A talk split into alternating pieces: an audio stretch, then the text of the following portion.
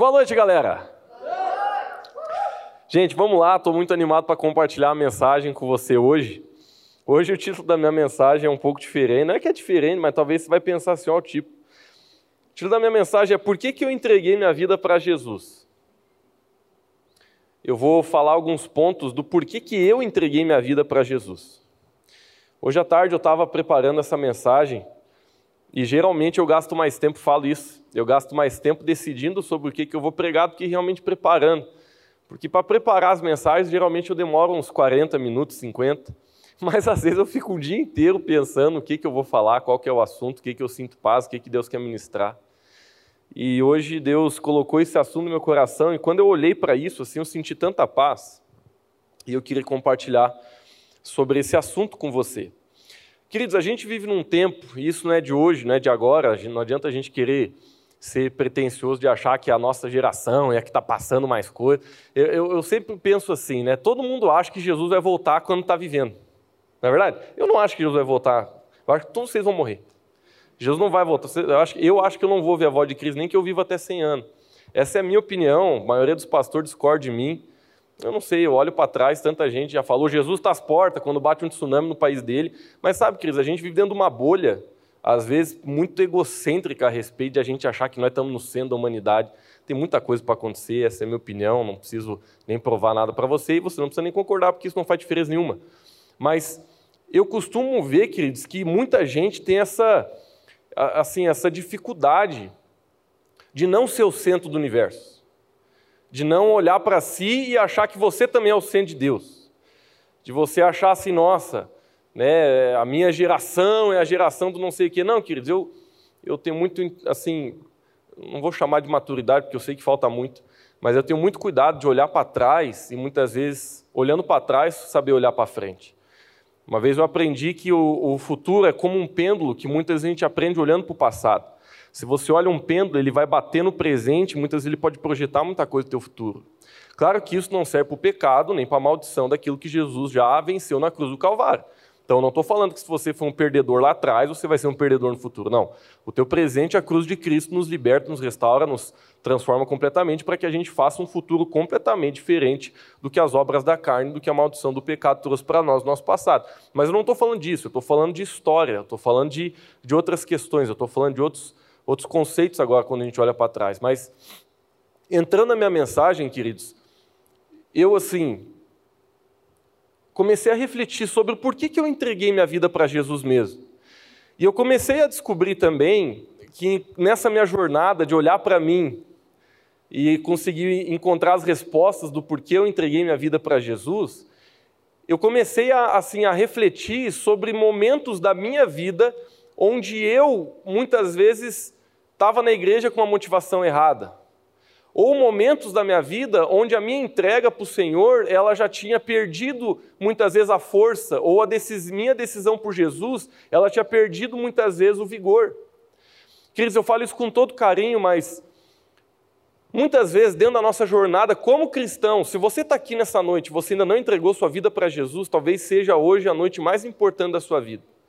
Mas se você já entregou sua vida para Jesus, se você está aqui você diz assim, Lucão, eu já fiz essa decisão, cara. Essa decisão dentro de mim já está. Olha, eu confesso que de vez em quando sou meio capivara, mas minha decisão por Jesus, ela ela está dentro de mim. Sabe, queridos, eu descobri na minha jornada, porque eu sou crente assim, eu estou na igreja desde quando eu nasci. Eu comecei a buscar Deus mesmo meus 15 anos de idade. Antes disso eu só vinha na igreja, porque era obrigado a vir. Gostava de vir, não vou dizer que não gostava, porque meus amigos estavam aqui, meus, famili meus familiares estavam tudo aqui dentro, então eu vinha para cá para brincar, para se divertir, para dar risada. Mas verdadeiramente, assim, eu comecei a buscar Deus mesmo e abrir meu coração para conhecer esse Jesus quando eu tinha uns 14, 15 anos. Foi aí que eu comecei minha história com Deus. Eu gosto de dizer, queridos, que cada um de nós precisamos construir a nossa história pessoal com Deus. E ela é construída principalmente num lugar secreto, onde a gente entra num quarto para orar e para buscar Deus. Eu sei que isso é um pouco estranho de dizer e eu nem quero que você assuma isso de uma forma tão literal, mas você não constrói sua história com Deus dentro da igreja. Você não constrói a sua história com Deus aqui na Lighthouse. Eu sei que você pode ter experiências maravilhosas com Deus aqui, mas a sua história, onde realmente Deus vai marcar a sua identidade, vai transformar o íntimo do teu ser, na maioria das vezes vai acontecer no momento que você decide buscar Deus sozinho na sua casa, quando você fecha a porta do seu quarto, quando você pega a Bíblia para ler. São nesses momentos que, literalmente, queridos, a gente é impulsionado para começar a construir a nossa história com Deus. Ok. Então, assim, eu na minha jornada, e eu quero com muito carinho conversar com você hoje sobre isso, na minha jornada, várias vezes eu me desviei. E a minha entrega por Jesus, ela na verdade ficou uma coisa só de boca, quando na verdade Jesus, muitos momentos para mim, virou uma coisa que ele não deveria nunca ter sido. E eu quero ajudar você hoje falando um pouco sobre essas coisas e também sobre outras. Mas eu quero começar falando sobre alguns motivos pelo qual eu entreguei minha vida para Jesus. O primeiro deles é: porque somente Ele pode me salvar. Eu posso ser direto aqui ou vocês querem que eu fique dando volta? Dando volta? Alguém quer que eu seja direto? Quem quer que eu fique dando volta? Tainara, mais uma ali. Eu vou, eu vou optar por ser direto. Se você não receber Jesus na sua vida como Senhor e Salvador, você vai para o inferno. Não tem outra. Então, eu sei que quando alguém fala para você assim, ó, eu vou falar bem para a criança, tá? Com Jesus vai para o céu, sem Jesus vai para o inferno. Eu sei que não é muito difícil para você decidir qual lado você quer. Aí você fala, ah, então vamos para Jesus. Agora, esse não é o ponto. O ponto, queridos, que eu quero falar para vocês aqui, depois a gente vai falar um pouco sobre isso. Ali no final da mensagem, a gente vai consertar essa motivação de a gente estar tá com Jesus pela motivação errada, tá? Por enquanto vamos deixar isso quieto. Mas o que eu quero assim falar para você com todo carinho, apesar de que não tem como ser muito carinhoso nesse momento, é que, queridos, o único caminho para a salvação é Jesus. Primeira coisa pelo qual eu entreguei minha vida para Jesus foi quando eu entendi que não existia outro caminho, não existia outra forma, não existia outro jeito. Não existia outra pessoa, não existia nada, nada, absolutamente nada na minha vida, nada, absolutamente nada que eu faça vai me conectar com Deus, vai me salvar, vai me trazer bênção, vai transformar minha vida. Nada, queridos, nada. Eu sei que o pessoal aí está bem criativo hoje, e olha que a gente está num país criativo, mas tem uns que são mais. Mas o pessoal inventa cada coisa hoje em dia para tentar assim fazer você se sentir espiritual. É muita besteirada. Né? O pessoal inventa vela para acender, dizendo que faz coisa. O pessoal inventa macumbaria pessoal inventa. Sabe, e tem muita gente que diz assim: Ô Lucas, mas tu não tá ligado, velho, porque eu fui lá e a parada, ô mano, a parada é forte mesmo. Queridos, demônios, eles muitas vezes têm poder para fazer bastante coisa. Né? Por exemplo, uma vez eu estava lendo uma história de um, um bruxo lá na Indonésia que ele se matava na frente das pessoas cortando sua própria barriga, ele comia o seu próprio intestino e morria. Três dias depois ele ressuscitava. E isso era uma coisa assim que marcava muito né, aquela população, porque eles pensavam: meu Deus, como que esse cara tem poder para fazer esse tipo de coisa? Mas, sabe, queridos, é, eu conheci essa história porque esse cara se converteu. Depois ele se converteu e foi um grande bafafá para o lugar onde ele morava, porque ele era um bruxo assim de um nível daqueles super saiyajin mesmo. E mas sabe, queridos, você pode ir em muitos lugares aqui, na nossa própria cidade, e ver alguém fazendo uma cirurgia espiritual. Você pode tentar ir num lugar onde o seu tio que morreu vai baixar numa pessoa e falar com a mesma voz e descobrir até o segredo que você, que só ele sabe. Sabe? Essas coisas acontecem, mas elas podem acontecer debaixo do poder das trevas. A Bíblia é clara a respeito disso, a gente poderia ler alguns versículos, eu não tenho tempo para isso. Mas o que eu quero pontuar com você, queridos, de forma bem específica e clara é: primeiro, eu e você, nós entregamos nossa vida para Jesus porque Ele é o único caminho. Eu vou ler alguns versículos aqui, provavelmente não vai dar tempo de o pessoal lá me acompanhar, porque realmente hoje eu tenho que ir por bastante lugar aqui. Mas lá em Atos, capítulo 16, versículo 30 e 31, diz assim: ó, Então levou-os para fora e perguntou: Senhores, está um camarada aqui que o Espírito Santo tocou na vida dele, ele queria saber como que ele podia ser salvo. Aí ele perguntou para os discípulos, ele falou: Senhores, que devo fazer para ser salvo? Porque ele sentiu, né, o Espírito, sabe? queridos, o Espírito Santo de Deus, quando ele vem sobre a nossa vida, uma das primeiras sensações que a gente tem é a do pecado. Isso aqui é uma coisa automática, tá? Você não precisa forçar. Não é uma coisa que você tem que pensar e raciocinar, não. Quando você entra na presença de Deus, o Espírito Santo de Deus começa a, ter, assim, a, a, a tocar você, você consegue ver o teu pecado de um jeito que você não conseguia antes. É uma coisa assim, sobrenatural mesmo. E esse cara, eu creio que ele passou por isso, por isso ele se sentiu, ele sentiu nessa necessidade de entender, cara, eu preciso de um Salvador. Aí ele perguntou para os apóstolos, o que, que eu tenho que fazer para não bailar? Aí eles responderam falaram assim, ó, creia no Senhor Jesus, e serão salvos você e a sua casa. Em Romanos 10, 9, a Bíblia diz assim: Se você confessar com a sua boca que Jesus é o Senhor e crer em seu coração que Deus ressuscitou dentre os mortos, será salvo. Queridos, a Bíblia ela, ela, traz um caminho, ela traz uma direção, ela traz uma coordenada. Ela não fala assim, ó, mas se você fazer outra coisa também pode ser que dê certo. Não. A Bíblia ela é extremamente clara em dizer: se você confessar com a sua boca que Jesus é o Senhor e crer em seu coração que Deus ressuscitou dentre os mortos, será salvo. Não negocie salvação.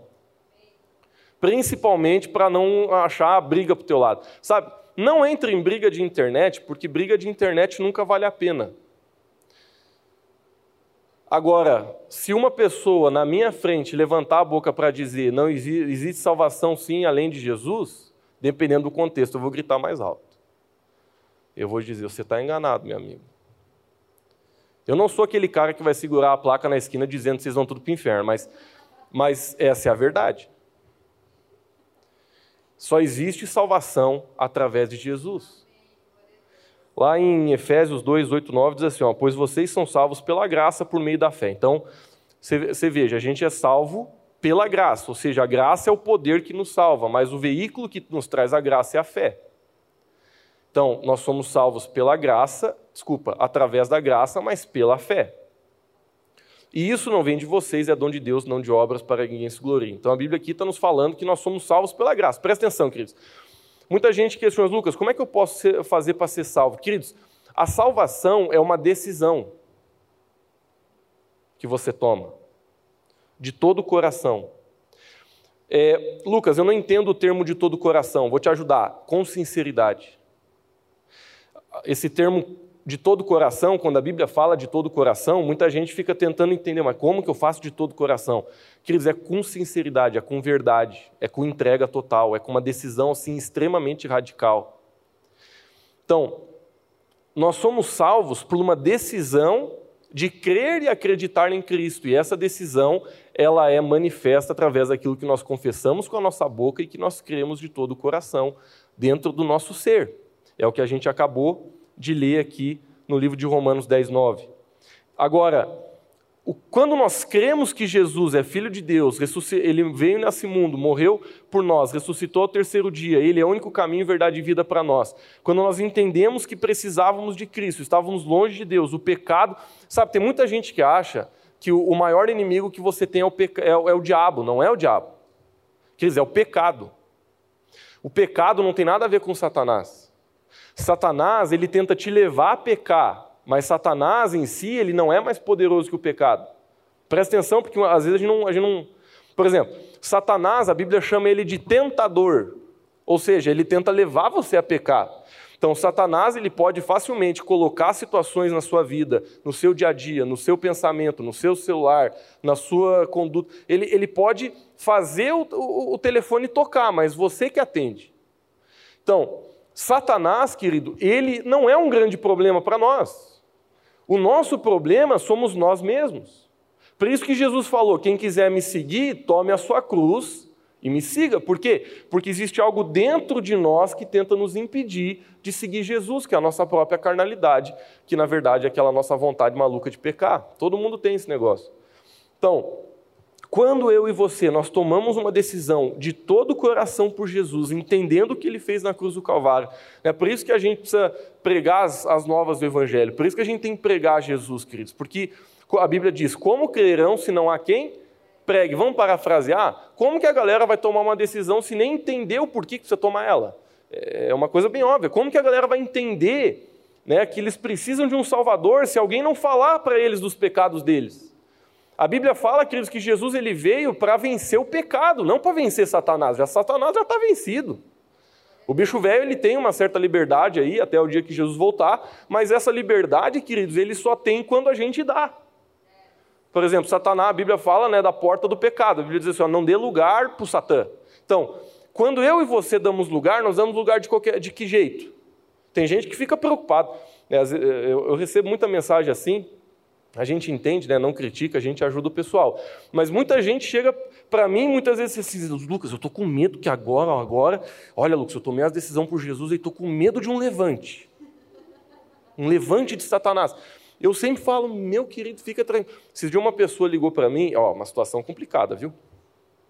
Disse assim, Lucas, a minha mãe, ela tá na macumba pesada.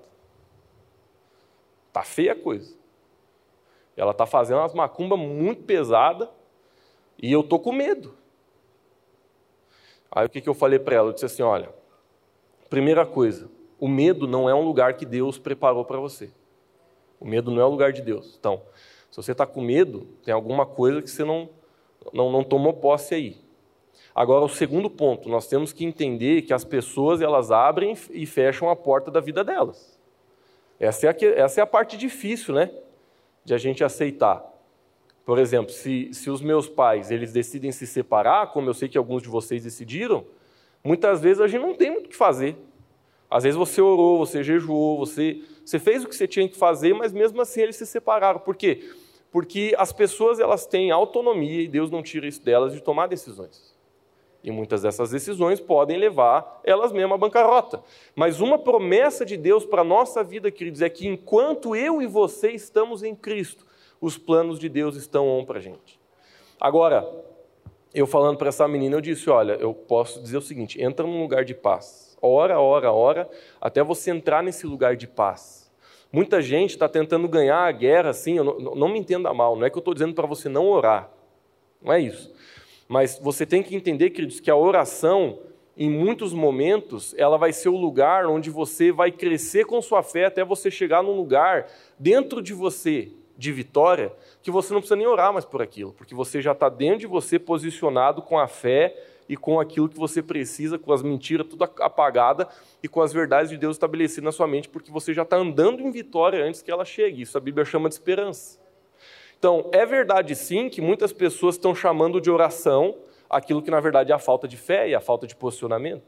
Então, eu e você, voltando para a mensagem, podemos através da oração entrar num lugar de paz, onde independente do que estão fazendo, até mesmo dentro da minha casa, mas eu sei que eu estou protegido por Deus. Por quê? Porque as portas da minha vida estão fechadas. Não porque eu sou perfeito, não porque eu não errei, e não porque eu não pequei, mas porque a atitude do meu coração é de estar debaixo de submissão de Deus e tentar melhorar e mudar todos os dias.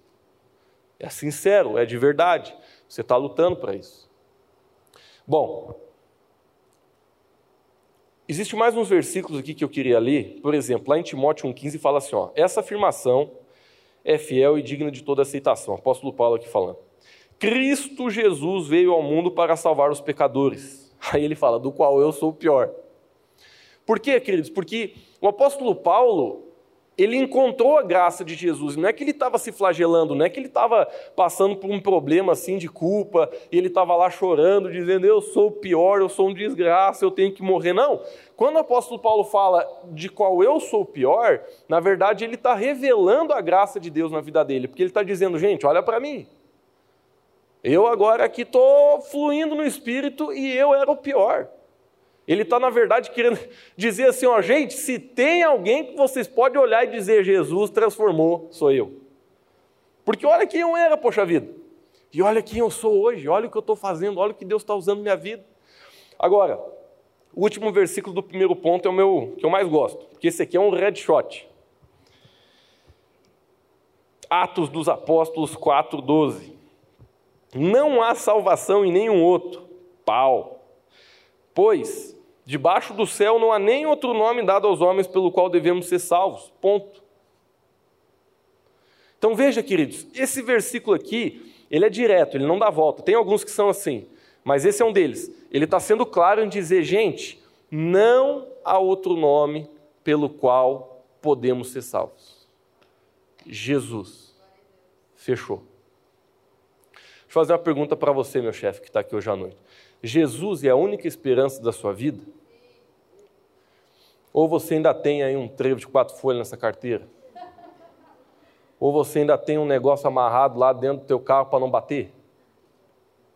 Porque provavelmente você não está adorando o Beuzebu, mas o que eu estou dizendo é que muitas vezes eu e você, nas, se você está adorando, a gente ora, mas estou dizendo assim, às vezes a gente tira Jesus do centro em coisas que a gente nem percebe.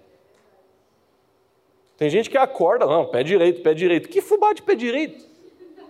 Eu acordo caindo da cama se for necessário. Porque a minha sorte é Jesus, Ele, ele, ele é a minha salvação, Ele é a minha bênção, Ele, ele que está me guardando, me guiando, me cuidando, me abençoando, fazendo a liga meu dia. Então, nós precisamos, querido, entender que só por Ele nós somos salvos. Agora, beleza. Esse foi o primeiro ponto. Por que, que eu entreguei minha vida para Jesus? Porque só Ele pode me salvar. Querido, só Jesus pode salvar você. Longe de Jesus, eu e você estamos frito na pouca banha. Longe de Jesus, nós estamos ralados. Não tem outro jeito, não tem outro lugar, não tem outro. Ah, Lucas, mas eu achei uma outra Bíblia aqui. Pois queima essa Bíblia, que essa Bíblia é do Janho. É, Lucas, como é que você está dizendo, como é que você consegue ser tão orgulhoso? Não, querido, não é ser orgulhoso. Você lê a sua Bíblia, você ora ao Senhor, você tem a tua experiência com Deus e logo, logo você vai ter essas convicções muito claras. Mas nessa noite eu quero tentar assim passar um facão para ajudar você em algumas coisas, algumas ervas daninhas que podem querer estar tá tomando lugar na tua mente. E isso vai prejudicar você. Agora, olha lá, vamos, vamos avançar um pouco aqui. O segundo motivo pelo qual eu entreguei minha vida para Jesus é porque tudo longe dele é mentira e engano. Vamos lá. Ó, eu escrevi uma frase aqui que eu, que eu para contextualizar o que eu vou falar. Toda boa mentira tem uma boa lógica. E essa lógica, ela é enganosa e ela tenta nos enganar. Então, quer ver, ó, quando alguém vai mentir para você, eles tentam mentir direito, né? Porque, mano, por exemplo, não tem como eu falar assim, ó, pô, mano, cheguei atrasado para Light hoje aí, pô, você nem acredita o que, que aconteceu. Aí o cara vai dizer, mas o que, que aconteceu? Fui atropelado ali. Homem do céu, caminhão, 50 por hora, me pegou de cheio. Você vai acreditar? Não vai, porque essa, essa mentira não tem lógica. Então, toda boa mentira, ela é carregada de uma boa lógica. Quer ouvir uma boa mentira? Você não vale nada, porque o teu pai disse que você não valia nada. Essa é a lógica você não vai alcançar os teus sonhos, sabe por quê? Porque olha para o teu passado. Você já errou tanto, por que, que você acha que o teu futuro vai ser diferente? Toda boa mentira vem acompanhado de uma boa lógica. E o problema, queridos, é que na minha vida, quanto mais eu vivi dentro do engano e da mentira, mais eu percebi que na verdade não valia a pena, porque era engano. Olha só, lá em Tiago 4,4, a Bíblia diz assim: ó, vocês não sabem que a amizade com o mundo é inimizade com Deus? Quem quer ser amigo do mundo, faça inimigo com Deus. Presta atenção. Quando a Bíblia fala mundo, ela está falando do sistema do mundo, não está falando contra o planeta, você não tem que ficar dando tiro na Terra. A Terra é gente boa.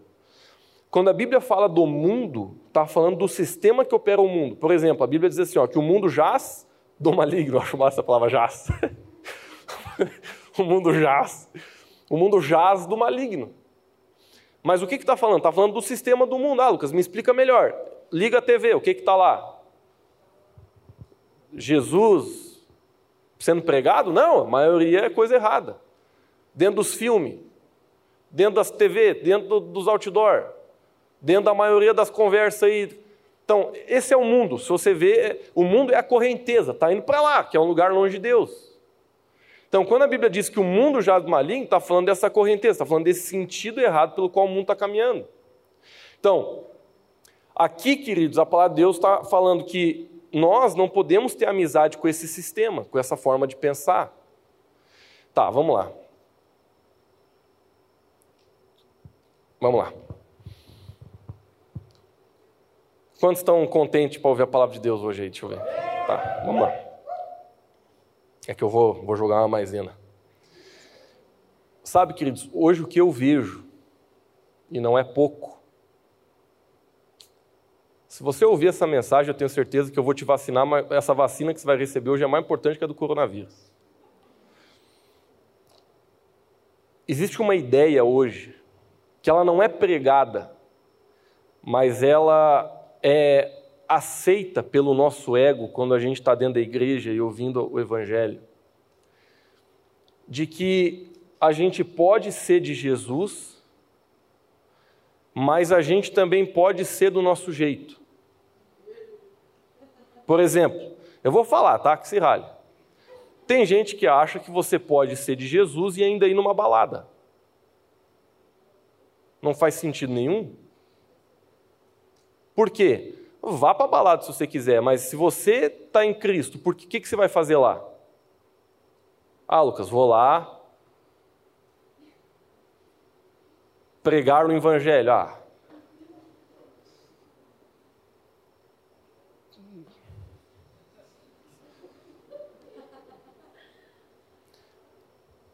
se você está em Cristo, tem muitas coisas que automaticamente você não vai querer. Sabe? Tá, vamos lá.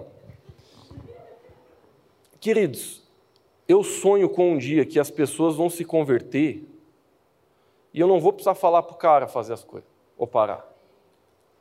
Eu sei que o ensino sempre é importante, mas sabe, eu lembro de, de momentos, não foi sempre, mas eu lembro de momentos da minha vida em que a presença de Deus ela me falou o que eu tinha que fazer. E que eu entendi que aquele lugar não era bom, eu entendi que aquela conduta não era legal, eu entendi que fazer aquilo daquela forma não ajudava.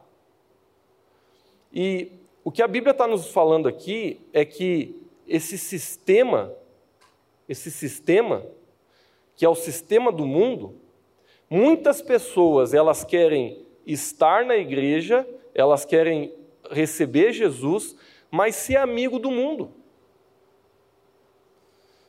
E aí que está o problema, negada. Porque isso isso está entre nós, cara.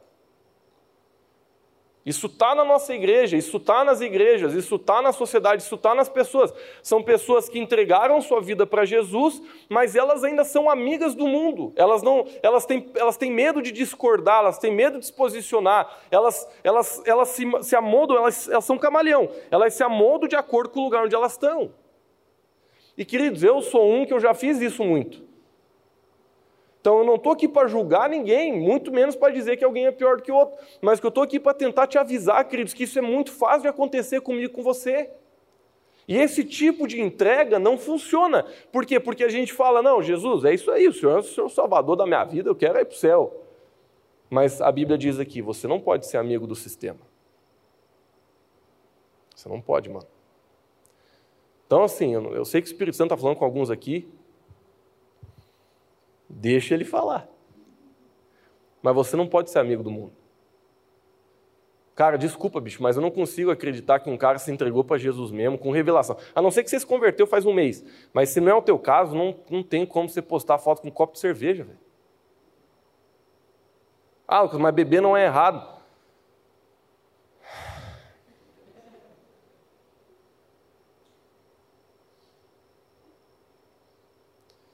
Não tem como.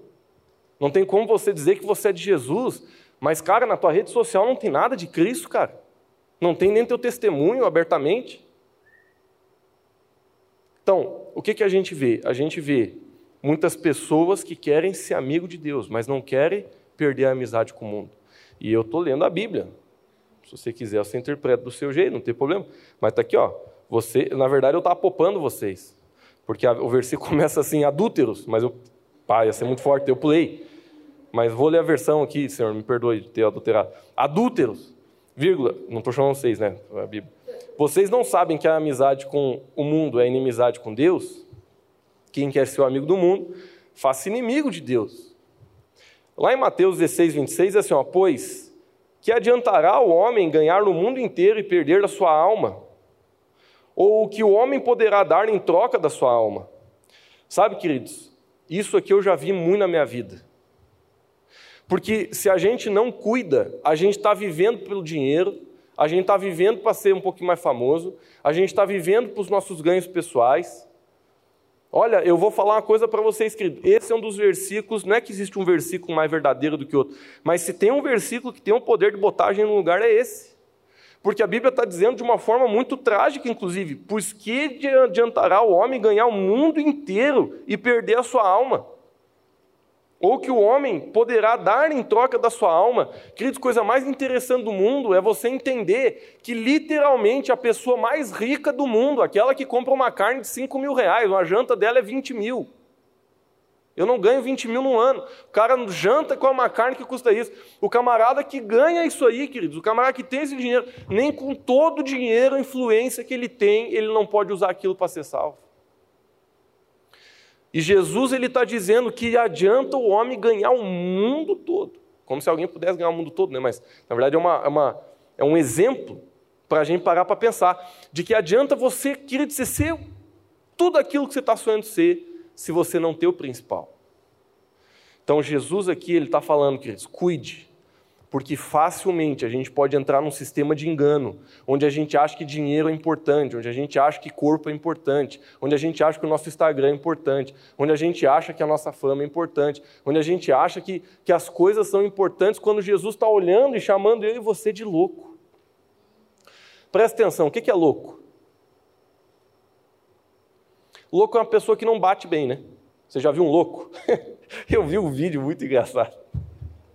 Não sei se você já viu, quem já viu esse vídeo aqui vai rir na hora, porque é um vídeo famoso de um cara que estava esperando, acho, numa recepção de um, de um hospital, e chegou o louco por trás e deu tapaz no ouvido. Alguém já viu aqui?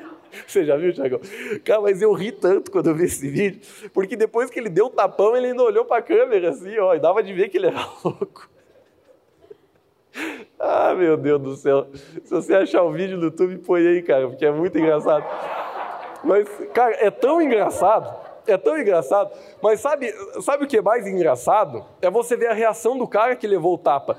Porque, bicho, não foi um tapinha assim, ó, pan. Cara, ele encheu a mão, velho. E o cara quase. Só que quando o cara olhou para trás e viu que era louco, o cara não fez nada. Sabe por quê? Porque não adianta você discutir com o louco. Pois Deus está chamando a gente de louco. Ele está olhando para nós, para o camarada que está cego ali, dinheiro, dinheiro, dinheiro, dinheiro, dinheiro, dinheiro, dinheiro. Deus está olhando dizendo assim: Tu é louco, cara. Tu é pior que o cara lá do tapaço. Não faz sentido tuas atitudes, não faz sentido tuas decisões, não faz sentido teu conjunto de valores, não tem sentido algum motivo pelo qual você está acordando, se esforçando todo dia. É uma coisa ilógica, é uma coisa que não tem nexo, é uma coisa que. O que é loucura? É você fazer uma coisa que não, então, eu, eu vejo assim, queridos, eu entreguei minha vida para Jesus também porque eu vi, sinceramente, que o mundo só engana, cara. Só engana. Negada só engana. Ah, o pecado vale a pena? Não vale. Ah, vou viver pegando? Não vale. Ah, dinheiro? Não vale. Queridos, nada do mundo vale a pena. Nada desse mundo vale a pena. Você pode ser moscão, como eu já fui. Você pode ser burro, como eu já fui. Você pode ser iludido, como eu já fui muito. Mas eu vou dizer uma coisa para você: nada, absolutamente nenhum pecado vale a pena, nenhuma forma de vida longe de Jesus vale a pena e tem sentido. Não tem. Não tem. Não estou falando aqui para te convencer. Se você quiser, descubra do teu jeito, se rale. Mas eu estou falando, queridos, de alguém que já levou na cabeça muito. Filho de pastor, nascido da igreja e já me ralei. O mundo não vale a pena. É engano, é dor, é tristeza, não vale a pena. Eu, eu lembro de um tempo que eu tinha um senso dentro de mim que eu era mais esperto que Deus. Que eu achava que os meus caminhos eram melhores que os deles. Mas eu entreguei minha vida para Jesus porque eu realmente vi que não existe um caminho mais correto, melhor, mais prazeroso, com mais alegria, satisfação, plenitude, tudo aquilo que eu realmente quero para a minha vida do que o de Cristo. Agora, o terceiro motivo pelo qual eu entreguei minha vida para Jesus, Jesus é porque Ele me amou primeiro e porque Ele me conquistou. Sabe, queridos, agora eu vou começar a, a, a me aprofundar mais na minha mensagem, porque até agora eu estou sendo superficial. A gente falou de salvação, ninguém quer ir para o inferno. A gente falou de, de, de caminhos melhores, ninguém quer se ferrar na vida. Mas agora, desse ponto até o final da minha mensagem, só se você realmente quer alguma coisa com o negócio você vai, você vai entender, porque senão você não vai entender mesmo. Mas lá em João, 1 João capítulo 4, versículo 19, diz assim: Nós amamos porque ele nos amou primeiro. Queridos, essa é uma das verdades, assim, das primeiras verdades que eu quero estabelecer sobre a sua vida. É, eu me sinto mal, cara. Hoje eu preparando essa mensagem, Jesus foi falando comigo. E eu fui dizendo, meu Deus, cara, eu, eu preciso melhorar demais. Porque a gente é muito orgulhoso, pessoal. A gente é muito, sabe, a gente é muito egocêntrico. E Jesus ele sabe que a gente é assim, por isso que ele decidiu nos amar primeiro. Imagine se Deus tivesse decidido fazer o inverso. Imagina se ele tivesse decidido dizer assim: ó, quer saber de uma coisa, negado? Vocês são ruins demais, eu vou é fritar com a cabeça de vocês, aí depois que vocês decidirem me amar, eu. Eu viro. Não, queridos. Ele nos amou primeiro. Em outras palavras, não sei para quem vai caber aqui, eu sei que o exemplo é péssimo e não chega nem aos pés da revelação do amor de Jesus por nós, mas quem alguém aqui já gostou de alguém que não gostava de você? Levanta a mão, seja humilde. Quem aqui, Lucão, o cara levanta a mão já veio. Olha, queridos, isso aconteceu poucas vezes na minha vida. Mas eu lembro de uma vez que eu fui de atrás de uma mulher. Meu Deus do céu. Foi a pior versão minha. Passei cada vergonha. Mas sabe, queridos,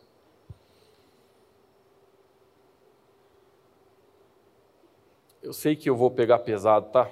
Mas já que já estamos aí, né? Lá no livro de Oséias, não se ofenda comigo, se você se ofender, a porta está ali também. Mas a Bíblia nos compara com prostitutas.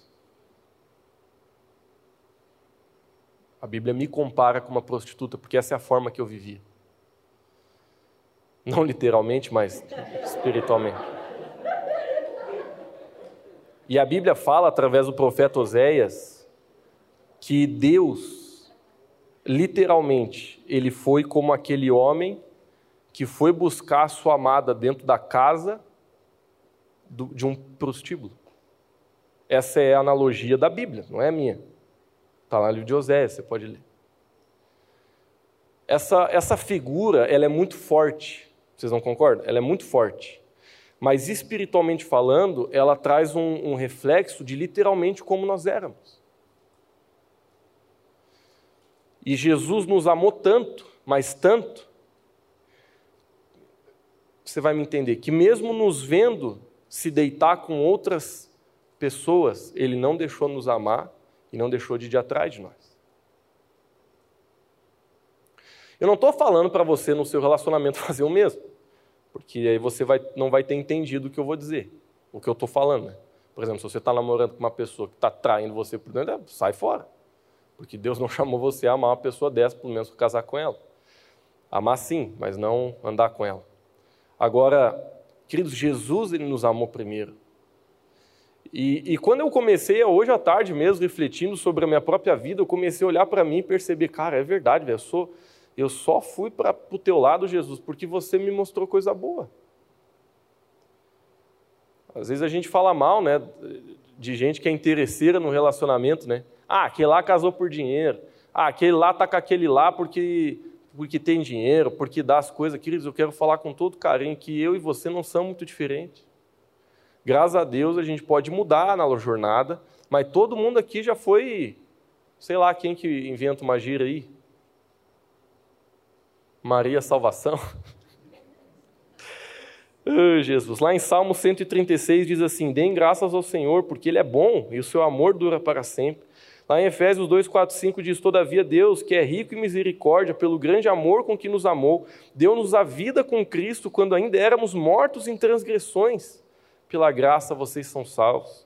Lá em 1 João 5, 3 diz: Porque nisso consiste o amor a Deus, em obedecer os seus mandamentos, e os seus mandamentos não são pesados. Sabe, queridos, a Bíblia está sendo bem clara que Jesus ele nos ama muito, Jesus ele ama muito você.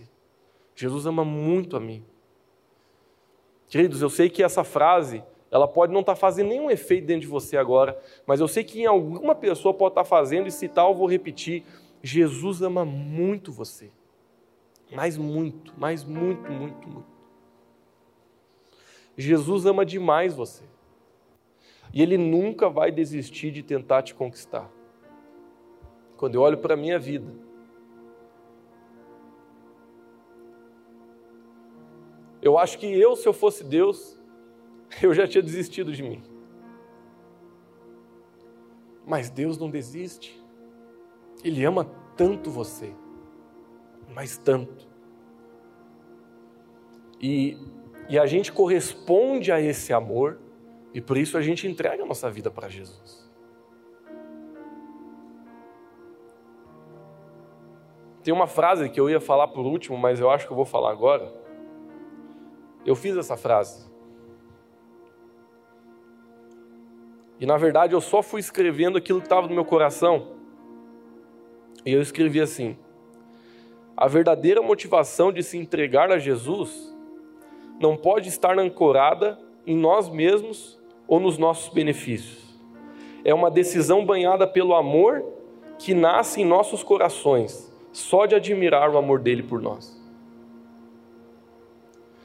Quando hoje à tarde eu estava preparando essa mensagem, eu falei, tá, mas por que, que a gente se entrega, cara? E eu comecei a entender, a verdadeira entrega não é aquela que o cara tá louco para não ir para o inferno.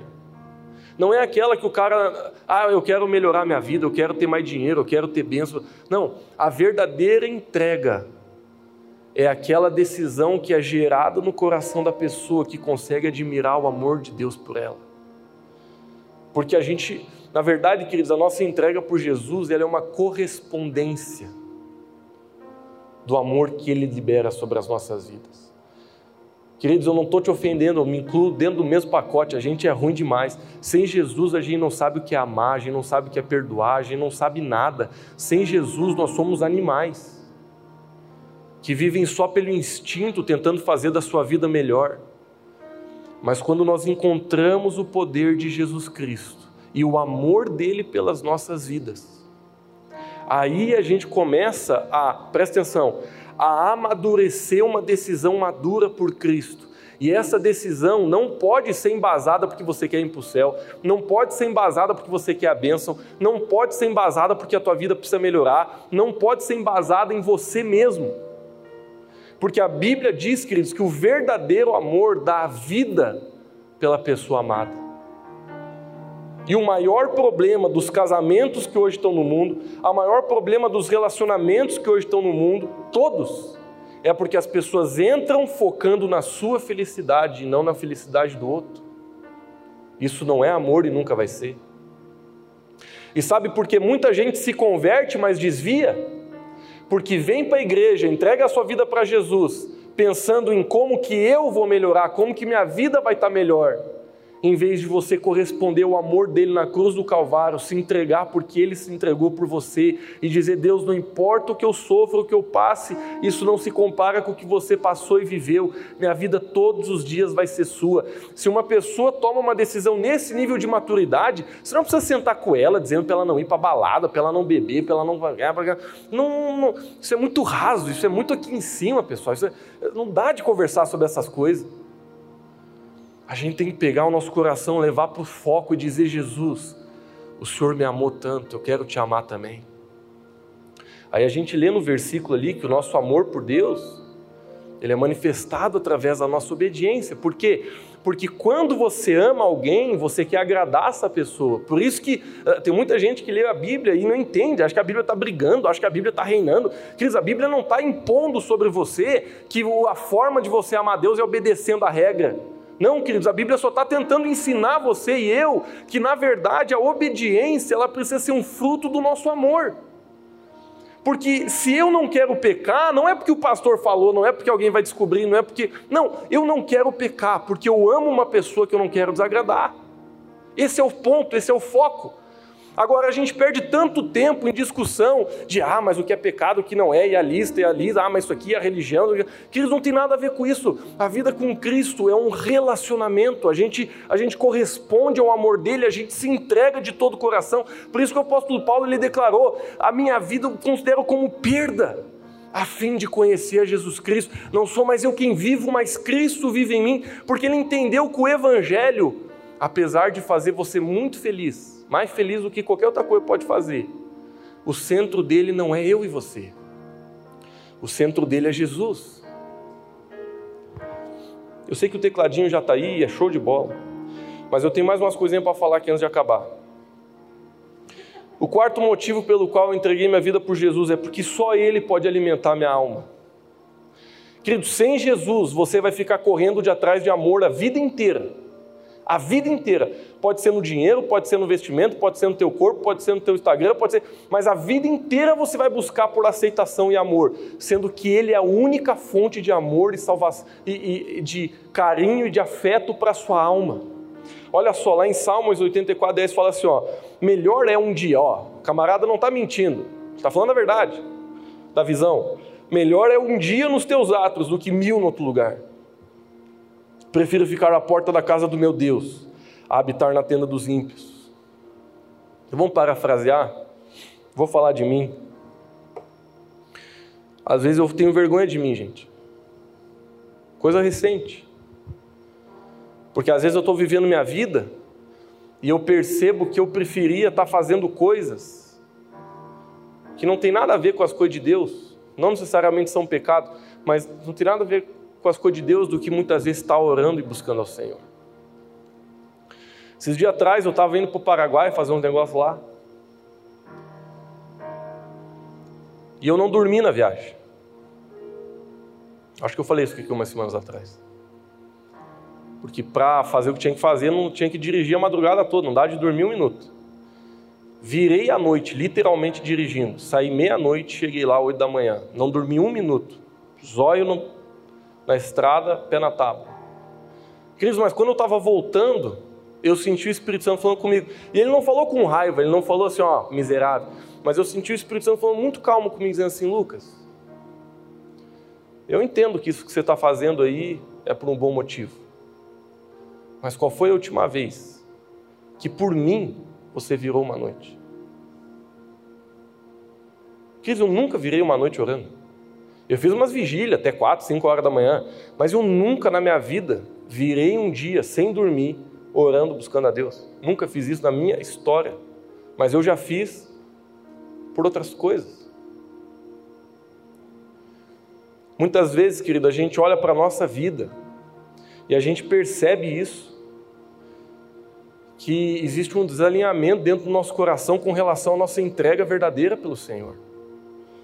Lá em Salmo 143, 6, a Bíblia diz assim: ó, Estende, estendo as minhas mãos para ti, como a terra árida, tenho sede de ti.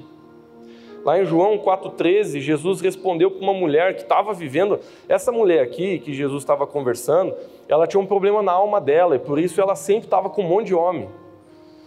Eu já fui assim, com mulher. E eu sei o que, que essa menina aqui estava passando. Porque quando a gente está ferrado na nossa identidade, cara, você só tenta arranjar valor para você mesmo. E Jesus olhou para ela e disse assim: Ó, se você tomar da água que eu te der, você não vai mais ter sede. E aí a mulher achou estranho e disse para ele assim: Tá, mas como assim? Aí ela falou: Jesus falou para Cadê teu marido? Jesus falou: Não tem marido. Ela falou: Não tem marido. Aí Jesus falou: Bem, falaste que não tem, porque você já passou por uma carrada aí, o homem que você está deitando aí não é teu marido. Você está até adulterando com um cara aí. Ela assustou e falou: Vejo que tu és profeta. Naquele tempo não tinha Facebook, essas coisas para a gente descobrir a vida dos outros. Falou: Vejo que tu és profeta. E Jesus começou a ministrar o coração dessa mulher, dizendo: Ó, essa carência que você tem, essa caverna que você entra, eu vou saciar. Todos nós, queridos, temos cavernas onde a gente tenta saciar o nosso ego. Jesus é o único é o único, é o único, é o único que pode nos saciar. Se a gente não busca um relacionamento pessoal com Jesus, pá, é triste, cara. A gente não consegue ter identidade. E por último, queridos, eu tinha mais umas coisinhas anotadas aqui, mas fica por outra oportunidade. Eu vou finalizar com aquilo que eu acredito ser a chave de ouro aqui da noite. E eu acredito que talvez seja o principal motivo pelo qual eu e você devemos entregar nossa vida para Jesus. E a resposta é: porque Ele é digno. Eu quero abrir em Apocalipse, capítulo 3, 5. Eu vou ler o capítulo todo, tá? São 14 versículos. Preste atenção, porque eu sei que o livro de Apocalipse ele tem algumas figuras de linguagem e eu não tenho revelação sobre todas elas, algumas sim, todas não não é o objetivo da mensagem, mas você já vai entender onde a gente vai chegar. A Bíblia diz assim: Então vi na mão direita daquele que está sentado no trono um livro em forma de rolo, escrito de ambos os lados e selado com sete selos. Vi um anjo poderoso proclamando em alta voz: Quem é digno de romper os selos e de abrir o livro? Mas, mas não havia ninguém nem no céu, nem na terra, nem debaixo da terra, que pudesse abrir o livro, ou sequer olhar para ele. Eu chorava muito, porque não havia ninguém que fosse digno de abrir o livro e de olhar para ele. Então um dos anciões me disse: Não chore, eis que o leão da tribo de Judá,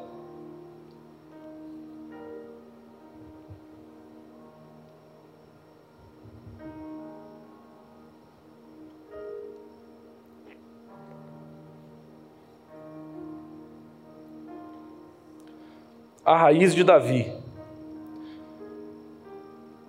venceu.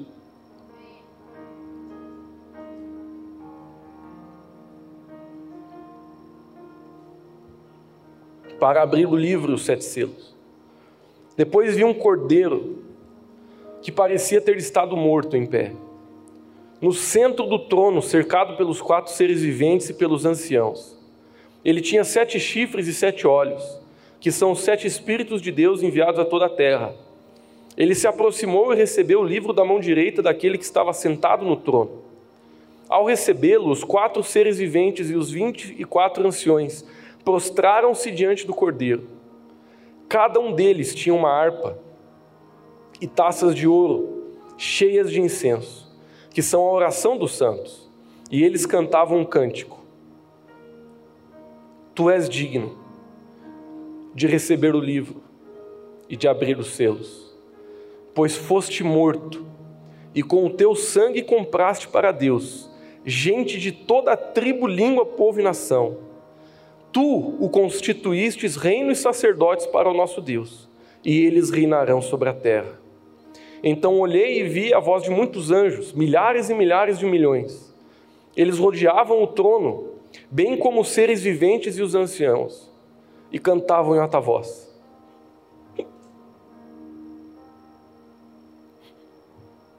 Digno é o cordeiro que foi morto de receber poder e riqueza, sabedoria, força, honra, glória e louvor. Depois ouvi todas as criaturas existentes no céu, na terra, debaixo da terra e no mar, e tudo que neles há que diziam: aquele que está sentado no trono e ao Cordeiro seja um louvor, a honra, a glória, o poder para todos sempre. Os quatro seres viventes disseram: Amém. E os anciãos prostaram-se e adoraram.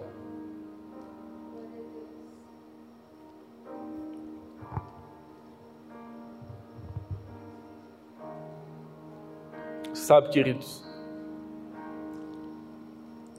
Eu tenho 33 anos de evangelho. Nasci dentro da igreja. Já vivi no inferno, já vivi no céu.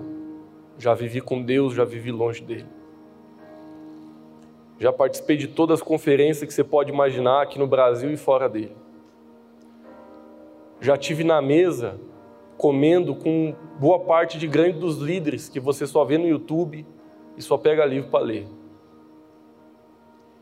Eu já tive tantas oportunidades na minha vida que quando eu olho para trás nem parece que é verdade. Mas eu quero dizer uma coisa para você. De todas e de todos os motivos pelo qual eu e você devemos devotar nossa vida ao Senhor, a principal delas é essa. Quando a gente entende o que Jesus Cristo fez na cruz do Calvário, quando a gente entende, a única reação que a gente tem é se prostrar diante dele, dizendo: Digno é o Cordeiro, digno é o Cordeiro da minha vida, digno é o Cordeiro do meu coração, digno é o Cordeiro do meu dinheiro, digno é o Cordeiro da minha mente, digno é o Cordeiro da, da minha boca, das minha, da, de cada área da minha vida. Digno é o Cordeiro de liderar, de estar na frente, de conduzir a minha vida. E quando eu olho para a minha vida, não sei se você se identifica, mas quantas vezes eu olhei para dentro de mim e eu encontrei dentro do meu evangelho só eu mesmo. Buscar palavras que me agradassem, pessoas que me agradassem. Aí alguém te ofende e você já pensa em sair da igreja. Alguém fala que você está errado, você já começa a pensar: não, vou, vou, eu vou estender um pouco essa decisão da minha vida, porque eu acho que Jesus é só lá na frente. Sabe, queridos, eu estou muito longe de ter a revelação do que esse capítulo está falando, mas longe assim. Muito. Mas uma coisa eu vou dizer para você. O que mais faz eu e você se entregar para o Senhor Jesus é quando a gente entende quem Ele é de verdade. Hoje, mais do que nunca, eu entendo que a falta de entrega no nosso coração ela está totalmente, revelada a nossa falta de entendimento sobre quem Deus é. Porque se você não entende quem Ele é, você, desculpa o termo, tá? Mas você vive cagando e andando. Você não está nem aí. Você vê a igreja como um clube, lugar para orar, receber uma benção, se divertir, cantar, tentar não ir para o inferno. Quando alguém tenta falar contra o seu pecado, não, não, isso aqui não vamos tocar, isso aqui não vamos mexer, porque quer saber de uma coisa. Dá de continuar vivendo assim. Queridos, eu quero falar com todo carinho para você. Jesus ama muito você. E porque Ele ama eu e você, Ele quer nos tirar desse lugar. Esse lugar de engano, que muitas vezes a gente acha que o Evangelho é aquilo que a gente está vivendo, mas não é. Sabe, queridos, eu finalizo com isso. Dentro do Novo Testamento existia uma frase muito famosa entre os grandes pregadores do Evangelho, tinha dois, né? João Batista e depois Jesus. E ambos falavam assim: arrependam-se, pois é chegado o reino de Deus eu descobri na minha vida, queridos, que a maior prova real não é, não é empurrar ninguém para o negócio, não é. Olha, queridos, eu vou falar uma coisa para você. Eu sei que eu sou novo, mas eu já pastoreei o suficiente para entender que ninguém mexe na decisão de ninguém. Quando alguém não quer, ela não quer e não tem o que fazer. Eu já sentei com muita gente tentando convencer o cara a não pecar, não adianta. Tentar convencer o cara a não fazer tal coisa, não adianta. Queridos, porque ninguém mexe na decisão de ninguém. A gente pode inspirar, a gente pode ajudar, mas a decisão é sempre da pessoa. Sempre vai ser. Mas eu olhando para a minha vida, queridos, durante todo esse tempo que eu estou andando com Jesus, eu cheguei nessa conclusão. E a conclusão ela é muito simples. Ela pode até se tornar lógica, mas ela é muito simples. Quando você encontra Jesus, o maior sinal de que você está com Ele é a mudança do seu caráter, é o arrependimento das tuas obras, é a mudança da tua forma de viver. Você não fica perfeito, mas você fica desesperado para ser. E isso não é um peso, bem pelo contrário, isso traz leveza ao seu coração, porque você sabe que você já está sentado em lugares celestiais com Cristo. Você não está tentando subir o morro. Você já está lá. E porque você já está lá, você começa a viver desse lugar de vitória. E por isso suas atitudes começam a mudar todos os dias. Fique de pé onde você está.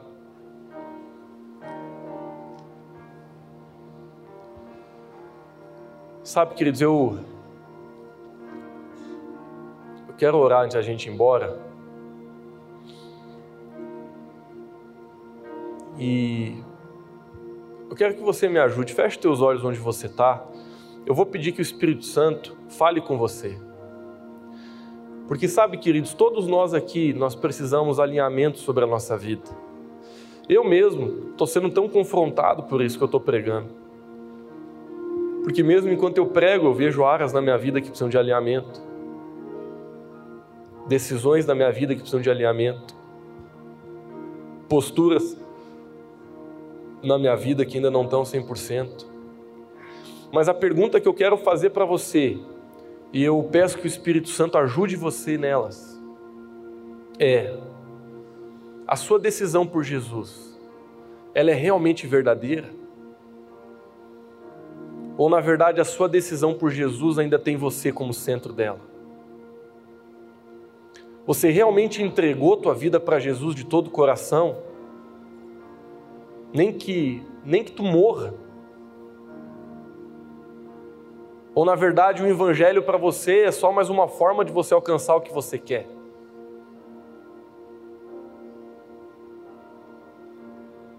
Quantas vezes, querido, o que me motivou a orar foi que eu não estava bem e precisava de algo de Deus. E Deus é tão bom que Ele sempre está lá me recebendo, mesmo quando a motivação é essa. Mas sabe, queridos, nós, nós precisamos entender que a pessoa madura, ela não entra na presença de Deus para buscar algo para si. Ela entra na presença de Deus para fazer aquilo que os anciões, que os anjos, que os serafins estão fazendo, que a gente acabou de ler no livro de Apocalipse. Eles entram na presença de Deus para dizer Ele é digno. Eles entram na presença de Jesus para dizer Ele é digno. Toda honra, toda glória, todo louvor seja dado a Jesus. Pessoas imaturas só entram na presença de Deus para pedir algo para si. Quando pessoas maduras, elas entram na presença de Deus para adorá-lo. Existe uma grande diferença. E eu já fui muito a primeira pessoa, de vez em quando ainda me vejo lá. Mas eu quero hoje, nessa noite, queridos, com essa, com essa palavra difícil de ouvir, eu sei que foi difícil para você ouvir, acredite para mim, foi mais difícil ainda de falar. Mas eu quero que, pelo amor que Jesus tem por nós, Ele nos coloque nesse lugar de alinhamento com o nosso coração, onde a gente pode confrontar a nossa decisão e não dizer mudar, mas aprofundar ela. Eu acredito, queridos, que muitas vezes a nossa decisão por Jesus, ela é feita em camadas. Eu sei que tem gente que decide de uma forma tão radical que no primeiro dia ela já vai lá para a última camada, mas eu sei que para muitas pessoas ela começa no raso e ela vai mergulhando aos poucos. Eu não sei como que você se vê. E não importa, porque Jesus ama você igual. Mas sabe, Cris, eu quero ajudar você nessa noite a continuar se aprofundando. Que nós não sejamos aqueles, queridos, que vêm para a igreja para receber bênção. Que nós não sejamos aqueles que qualquer coisinha que acontece conosco, como a própria Bíblia diz, com qualquer vento de doutrina já se perdem. Qualquer vento de, de, de amargura, de pecado, de tentação, já vai para o outro lado. Desculpa, queridos, falar isso, mas tem gente aqui que você começa a namorar com a pessoa errada e tu desvia. Você começa a conversar com a pessoa errada e você já começa a pensar em sair da igreja. Me perdoe, mas se um namorado que você tem, se uma namorada que você tem, você se relacionando com essa pessoa, isso faz você abandonar o teu caminho por Jesus ou esfriar ele, a sua decisão por Jesus ela é muito rasa. Que você precisa abrir os teus olhos, porque talvez você ainda não entregou a tua vida para Jesus, você entregou a tua vida para você mesmo, para alguém que você achava que ia ser teu garçom pro resto da vida. Ele é digno. O Cordeiro é digno. Ele morreu por mim. Ele não precisava ter morrido, mas ele morreu. Ele se entregou. Ele pagou com o seu próprio sangue o preço da minha vida. Eu não posso viver uma vida de qualquer jeito. E eu estou falando de mim, não estou falando de você. Porque eu sei o quanto eu preciso mudar. Mas eu oro que o Espírito Santo toque você também. Que a gente entenda, queridos, que a nossa vida de santidade não é porque a gente precisa demonstrar, mas é porque Ele é digno, o Cordeiro é digno de receber todo louvor, toda honra e toda glória. Ele é digno da minha santidade, Ele é digno da minha devoção, da minha obediência, Ele é digno da minha entrega, porque Ele morreu. Ele é digno